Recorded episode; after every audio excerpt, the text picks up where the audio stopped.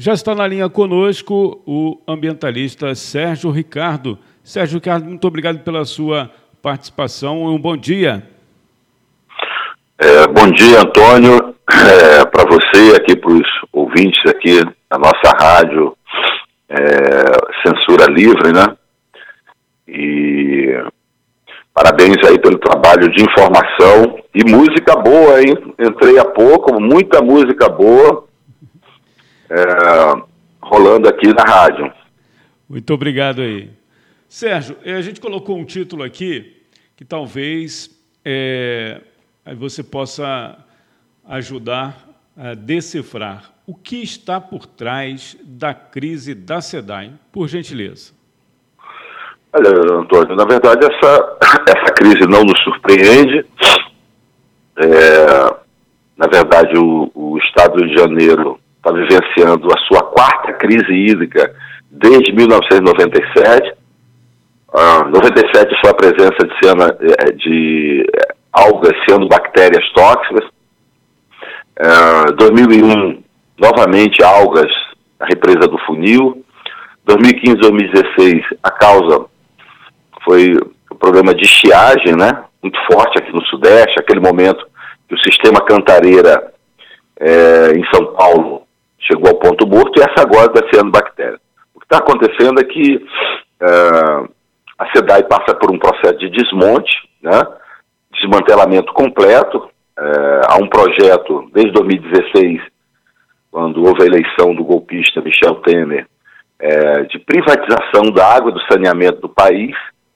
No final do ano passado, a Câmara dos Deputados aprovou uma medida provisória nesse sentido. Agora há um debate no Congresso Nacional. Uh, e o Estado do Rio de Janeiro, uh, agora, no dia 10 de janeiro, quando estourou essa crise, nós protocolamos uma representação, Bahia Viva, né, protocolou uma representação junto à Procuradoria da República, o MP estadual, Antônio, que traz umas informações é, que mostram que a causa da, da, da, da crise da água não é apenas a presença de geosmina, turbidez, mau cheiro na água. O buraco é muito mais embaixo. Para você ter uma noção, entre 2003 e 2019, o Estado do Rio de Janeiro deixou de investir em saneamento básico e proteção dos mananciais, isso de verba carimbada, tá? 11 bilhões de reais do Fundo Estadual de Conservação Ambiental e do Fundri, que é o Fundo de Recursos Hídricos. Além disso, é, na véspera do Natal do ano passado, é, a maioria da Assembleia Legislativa né, aprovou uma mensagem do atual governador, Wilson Witzel, que cortará a partir desse ano, reduzirá a partir desse ano, 370 milhões por ano, isso por tempo indeterminado, do setor saneamento. Significa que, é, caso não seja revertido essa situação, é, os nossos mananciais estarão mais desprotegidos e a população, é, em especial as, as populações que moram nas periferias urbanas, vão ficar mais distantes de um dia ter direito ao, à água e saneamento, que é um direito humano reconhecido, é, inclusive é, pela ONU. Nessa estratégia aí de desmantelamento da companhia, é, no ano passado, o presidente da SEDAI é, demitiu 54 técnicos. Parte deles trabalhavam no, no, no, na estação de tratamento de água do Guandu, que é a maior do planeta, e com isso houve uma perda da memória técnica. Uh, o governo, o atual governo também está uh, com um plano de demissão voluntária, que já saíram, uh, pediram demissão 1.200 servidores da SEDAI, ou seja, é toda uma estratégia de destruir a empresa para facilitar a sua privatização. O que é muito estranho, viu, Antônio? Porque em 2018, por exemplo, o balanço financeiro da SEDAI deu uma alta lucratividade. A empresa teve um lucro social de 800 milhões por ano. Isso significa que é possível termos uma empresa pública logicamente que mais transparente, mais democrática. É, esses dados da qualidade da água deviam estar disponíveis na internet. O próprio Conselho de Administração da SEDAI deveria ter um, membros da sociedade para poder uh, fazer o controle social. Enfim, a sociedade precisa, a SEDAI precisa melhorar muito. Agora, não é privatizando que vai reduzir a desigualdade ambiental, a desigualdade hídrica, que vai levar água de qualidade às populações mais pobres. Então, é importante que os ouvintes aqui da, da Rádio Censura Livre estejam atentos, né? E não façam coro nesse momento de uma crise. A meu ver, é uma crise proposital. A atual direção da SEDAI está promovendo uma sabotagem da empresa. Né? E então é importante que, que, a população fluminense fique atenta, porque a SEDAI é, é, atua em 64 municípios, 64 dos 92 municípios são atendidos pela SEDAI. Né? E nós já vimos que nas cidades onde foi privatizada, não, não ocorreram os prometidos investimentos básico. Um exemplo, Antônio, inclusive eu quero fazer aqui uma propaganda, é, se o nosso ouvinte entrar aí no Facebook, na página do Bahia Viva, não sei se você está aí na, com acesso à internet, a, a, a, ao Facebook, tem uma foto lá que nós recebemos de pescadores da Lagoa de Araruama e que todas as pessoas acham que é petróleo na Lagoa de Araruama. Não, é esgoto. E aquele esgoto é o que não é tratado desde os anos 90 na região dos lagos, quando ocorreu a privatização da SEDAI pelo consórcio Juturnaíba e Prolagos. Enfim, então é uma mentira que privatizar o saneamento e a água vai melhorar a qualidade de vida. É, inclusive o Brasil está na contramão do, do, do, mundo. Mais de 800 cidades no mundo todo, na América Latina, na Europa, é, reestatizaram o serviço de saneamento básico, exatamente porque as promessas de reduzir as tarifas e é, é, é ter aporte de capital privado não foram cumpridas, não saíram do papel. Isso é um grande engodo. No Brasil, quem vai privatizar o saneamento quando se for privatizado, é, quem vai financiar o, saneamento se for privatizado, é, é, são os cofres públicos, é o, é o BNDES, a Caixa Econômica, enfim. Então esse recurso deveria é, é, se somar, esse recurso do governo federal e também das prefeituras, porque as prefeituras têm uma responsabilidade nessa história, porque elas são obrigadas a implantar os, os, seus respectivos planos municipais de saneamento básico, e a grande maioria não, não fazem. Está aí o exemplo de São Gonçalo, aqui do Rio de Janeiro. Uh, esses recursos federais e dos municípios deveriam se somar a essa boa saúde financeira que a, que a SEDAI apresenta agora, 2018, um, um, um saldo positivo de 800 milhões, né, para que a gente a, a, pudesse avançar na universalização do saneamento e não é, adotar o modelo de mercantilização da água. Sérgio, é, já até compartilhei aqui no perfil do Censura Livre a foto, né, que você citou aqui do da Lagoa, né, lá de Araruama. Tem uma participação. Impressionante, né? Impressionante a foto, parece realmente petróleo, né? Verdade. O Paulo de Aquino, nosso ouvinte, ele está sempre atento e pede para você comentar, é, dar um bom dia primeiro e diz assim, ó, o governador entregou a empresa, o SEDAI, né, ao presidente do PSC e pede para você comentar. Pois é, você vejam só, é, Paulo de Aquino, bom dia para você, né? É, você vejam só, o, o, o ex-deputado, atual presidiário, Eduardo Cunha, do PMDB, presidiu a SEDAI. Convenhamos, ele não foi para lá para cuidar da qualidade da água, para despoluir a Baía de Guanabara, proteger o Gondu. Não, não, não. Foi para roubar. Foi isso que aconteceu. Ali foi um marco do desmonte da SEDAI uma, uma, um, um, e, e o início de um ciclo de privatização. A primeira medida que o, ex-deputado Eduardo Cunha tomou foi cancelar um convênio que existia durante décadas entre a SEDAI e a Universidade Federal do Rio de Janeiro, que monitorava a potabilidade da qualidade da água.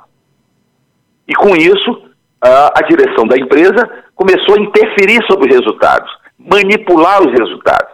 Bairros, por exemplo, do município de Itaguaí, bairros na zona oeste do Rio de Janeiro, em São Gonçalo, que, que é, é, é, a qualidade da água, a população começava a denunciar turbidez, problemas de mau cheiro na qualidade da água, é, duas cooperativas contratadas pelo, pelo Eduardo Cunha, que eram de São Paulo, são copergatos, na verdade. Essas cooperativas nunca comprovaram ter atuado é, no monitoramento de qualidade da água, elas manipulavam os dados. A população, naquele período, estava bebendo pontualmente água contaminada. Tá? Você vejam só, o desmonte é tão grande que agora a SEDAI foi leiloada para esse grupo político aí do pastor Everaldo, tá? que nunca prestou serviço público algum, e trouxe para a direção da empresa um criminoso ambiental. Porque esse, esse, esse senhor Hélio Cabral, ele era diretor da Samarco, quando ocorreu a tragédia lá de Brumadinho. Né? É, é, a, a, a, a, tragédia de Mariana em 2015, que contaminou o Rio Doce, né? É, as populações ali indígenas, Krenaques, perderam a pesca, perderam o, o direito é, é, de, beber uma água potável, dezenas de cidades ali é, é sofrendo a, a, com a falta de abastecimento até hoje, toda essa contaminação foi para o litoral, chegou até o Espírito Santo, os pescadores artesanais perderam também a sua renda. Enfim, então a, SEDAI está mal parada, aparelhada por um grupo político aí, desse pastor Everaldo, né, que não tem no seu currículo eh, nenhum serviço de relevância pública prestado para a sociedade. Né? Isso aí é, é, é caixa é, é, financeiro para partidos políticos, aliados ao governador do Estado, e a, a direção é, é, da empresa entregue a um cidadão que está sendo é, responsabilizado por, por, uma das maiores tragédias ambientais e humanas que nós tivemos no país. Então, acho que a população tem que ficar atenta. Né? A gente, hoje, quase todo mundo usa redes sociais, é muito fake news, etc. A gente tem que deixar de lado um pouco essas fake news e prestar atenção na realidade. Porque também o sistema de abastecimento do leste metropolitano, ele está em crise. Esse sistema do leste metropolitano, que é o sistema Imunana Laranjal, depende de águas que descem de boa qualidade da região serrana, ali pelo rio Caciribu, Macacu, né? É, é o que abastece Itaboraí, a, a, a, grande São Gonçalo, abastece Niterói, abastece também a nossa querida Paquetá, que hoje está sofrendo aí um drama com esse problema do, do, da, da, redução da, dos horários de barca. Inclusive, Antônio, se houver oportunidade, eu queria aqui debater é, é, esse tema é, é, aqui na, na rádio. Enfim, esse sistema também apresenta uma grande vulnerabilidade. E o que está sendo colocado na mesa pelo governo do Estado, desde aí da gestão do Sérgio Cabral, é uma grande barragem no Rio Guapiaçu, que, se sair do papel, vai ser um desastre. Porque o estudo de impacto ambiental prevê o desmatamento de 12 milhões de árvores da bacia do rio é, Guapiaçu.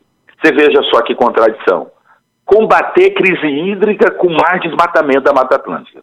Só aqui no Rio de Janeiro mesmo e no Brasil. Sérgio. Segundo, esse, esse projeto da barragem prevê uh, o despejo e a remoção de 1.200 famílias e o Rio de Janeiro, por exemplo, uh, ah, 40% dos alimentos que chegam ao SEAS e à Feira Livre vêm daquela região. São alimentos saudáveis, os agricultores têm compromisso de plantar uh, uma parte deles sem, sem agrotóxicos e essa barragem não é solução também para o leste metropolitano. Vamos debater isso aí em algum outro momento. Com certeza.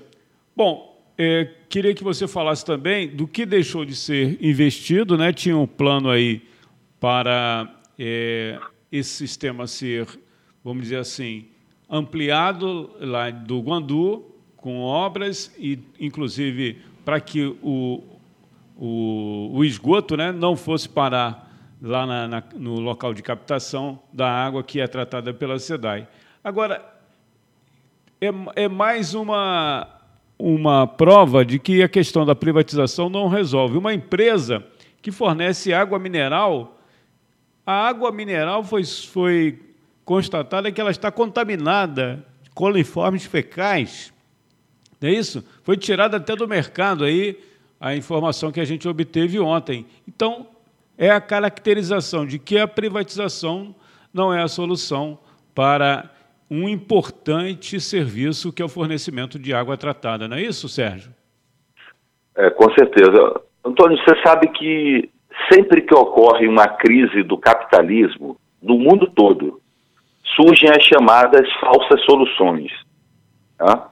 Imagina, uma crise econômica dessa, quase 15 milhões de desempregados no país. O Rio de Janeiro foi um, talvez o estado mais afetado. Aqui o desemprego é estrutural. Quem tem condições é, de comprar água mineral todo dia? É? Então, isso é uma, uma, perversidade com as populações mais pobres.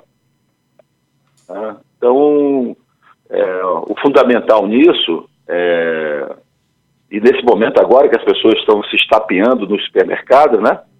É, eu moro aqui na Ilha do Governador, quando chega aqui no supermercado aqui perto da minha casa a água, as pessoas atropelam os outros para tá parecendo aquele cenário de guerra, né? Então, o fundamental, acho que o que, que o, os nossos ouvintes têm que entender, que o fundamental é que o direito à água deve ser um serviço prestado pelo poder público. E batalharmos para que cada vez mais a SEDAI seja uma empresa transparente, que ela seja democrática, que ela dê publicidade aos, aos, aos seus investimentos, que ela, uh, no plano de investimento, ela, ela ouça as comunidades, que atendam às áreas uh, mais vulneráveis, porque sem saneamento básico as pessoas adoecem, em especial as crianças, e morrem, são chamadas doenças de veiculação hídrica. É isso que, que eu acho que é fundamental. Além disso, fiscalizar os poderes. Há responsabilidades do saneamento compartilhadas. Cabe ao governo federal aportar recursos para os municípios, cabe ao governo do estado, uh, através da SEDAI, uh, promover os investimentos que estão aí, todos em planos. Eu mesmo fui da direção do Comitê de Bacia do Guandu, aprovamos naquela época, Antônio, um plano é, é, com um horizonte de 20 anos, onde estavam previstas medidas de curto, médio e longo prazo. O investimento total desse plano da Bacia do Guandu era de um bilhão e meio, ou seja, o investimento que a, a SEDAI faria ao longo dos anos era de apenas 65 milhões. O incrível que pareça, nenhum desses projetos saíram do papel. É por isso que está dando essa crise. Eu insisto, não é uh, uma, uma, uma crise localizada, é um problema estrutural. E esta é a quarta crise que nós estamos vivenciando de 97 para cá. Né? Então, veja só, uh, os planos estão aí, mas uh, ao invés de termos aí um, um, um consórcio com recursos federais, do governo do Estado, né? o engajamento das prefeituras, que é fundamental, eu insisto nisso. É importante que o morador aí de São Gonçalo cobre da Prefeitura da Câmara de Vereadores investimentos do Plano Municipal de Saneamento Básico. É isso que vai é, fazer avançar o saneamento aqui no estado do Rio de Janeiro, e não mercantilizando é, a prestação desse serviço. O, o Bahia Viva, ele, ele, nos últimos anos, Desde 2016, quando ocorreu a chamada falência financeira do Rio de Janeiro, né, é, nós nos dedicamos, juntamente com um grupo de pesquisadores da, da UFRJ, da Universidade do Estado do Rio de Janeiro, quero aqui saudar é, meu amigo, professor Adacto Tony, meu vizinho aqui na Ilha do Governador, né, da Fundação Oswaldo Cruz e de outras universidades, nós nos dedicamos, Antônio, a debater publicamente, realizamos 17 fóruns na região metropolitana uh, para debater soluções sustentáveis para tirar o Rio de Janeiro da crise. E o ano passado concluímos um estudo que é a crise das águas do Rio de Janeiro. Né? Esse estudo mostra, por exemplo, que a universalização do saneamento básico na região metropolitana do Rio de Janeiro pode injetar na economia cerca de 30 bilhões de reais. Ou seja, investir em saneamento básico, na proteção dos mananciais para produzir água, reflorestar as bacias hidrográficas, investir é, na engenharia pública, porque esse setor ele depende de uma capacidade técnica e o Rio de Janeiro tem importantes empresas, não só de grande porte, mas de, de médio porte também, que uh, tem uma experiência nessa área do saneamento ambiental. Esse, é, o investimento no, no setor saneamento também proporciona o desenvolvimento tecnológico. Nós temos aqui na região metropolitana um conjunto de universidades públicas, privadas, que pouco tem parceria com o poder público.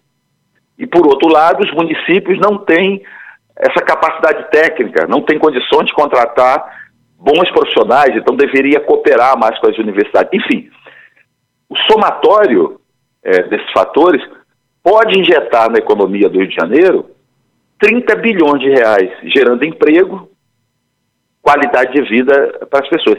É, é, essa, é esse o modelo de desenvolvimento que nós estamos defendendo. Do contrário, nós aprofundaremos a desigualdade hídrica, a desigualdade de acesso, em especial pelos mais pobres, à água e ao saneamento.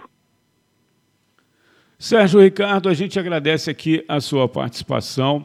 Já deixo o convite aqui para esse assunto importante também que vocês estão abraçando, que é a questão aí é, da mudança de horário, né, suspensão de horários da, da empresa que tem a concessão né, a, do, do transporte aí, é, aquaviário, para a ilha de Paquetá. Vamos agendar aí em breve para você também falar sobre esse assunto. E muito obrigado pela sua participação, Sérgio. Obrigado, Antônio. Eu quero, inclusive, sugerir que você é, convide aí, possa passar o contato, os membros da Associação de Moradores de Paquetá, Morena, que estão à frente dessa luta, né? E convidar o ouvinte aqui da Rádio Censura Livre, no próximo, na próxima quarta-feira, dia 12, às 10 horas da manhã, na Assembleia Legislativa, a Comissão de Transporte está organizando é, uma audiência pública para debater prioritariamente essa perversa redução dos horários de barcas é, para Paquetá, mas também discutir as alternativas, porque é possível ampliar o serviço de barcas aqui no, no, na região metropolitana e, finalmente, termos as barcas para São Gonçalo, que estão projetadas desde 1984, há 35 anos. Em função desse poderoso lobby econômico que, que as empresas de ônibus, ônibus exercem na nossa região metropolitana, até hoje as barcas não chegaram a São Gonçalo, a Magé, a Ilha do Fundão, enfim, e o serviço vem piorando. Na Ilha do Governador, que teve a redução de oito é, é, horários em 2016, e agora querem sacrificar a Paquetá, que é um polo turístico importante da cidade, é um polo cultural. É. No fim de semana nós vimos é, o esvaziamento econômico dos restaurantes, das pousadas, dos bares. Enfim, quero parabenizar também os moradores de Paquetá, que estão dando um exemplo de cidadania. É com mobilização que nós vamos avançar é, em políticas públicas que é, respeitem a, a dignidade humana. Quarta-feira, então, não é isso? Quarta-feira, 10 horas da manhã, na Assembleia Legislativa, que fica ali, pessoal, ali na Praça 15, ali entre, entre a Praça 15 e a Rua 1 de Março, audiência pública sobre as barcas, né? E é importante aí, é, Antônio, se a rádio puder dar um reforço nisso, porque nós precisamos, tem companheiros aí é, é, de, de, São Gonçalo que estão se mobilizando já desde já há alguns anos, né? É, eu sei que é uma luta antiga aí no município, mas nós precisamos que São Gonçalo também se mexa, faça como Paquetá vá para as ruas, promova grandes assembleias, pressione os poderes para que a barca chegue, chegue a São Gonçalo. Olha, a linha de barca mais viável do Rio de Janeiro depois de Niterói, exatamente por São Gonçalo, uma cidade que acho que já tem mais de um milhão de habitantes. É um absurdo é que até hoje São Gonçalo não seja atendida por, por, pelo transporte aquaviário, mas nós sabemos muito bem que só a mobilização, a organização popular é que reverterá esse quadro. Muito obrigado, Sérgio. Eu que agradeço, amigo. Bom dia para você e seus ouvintes.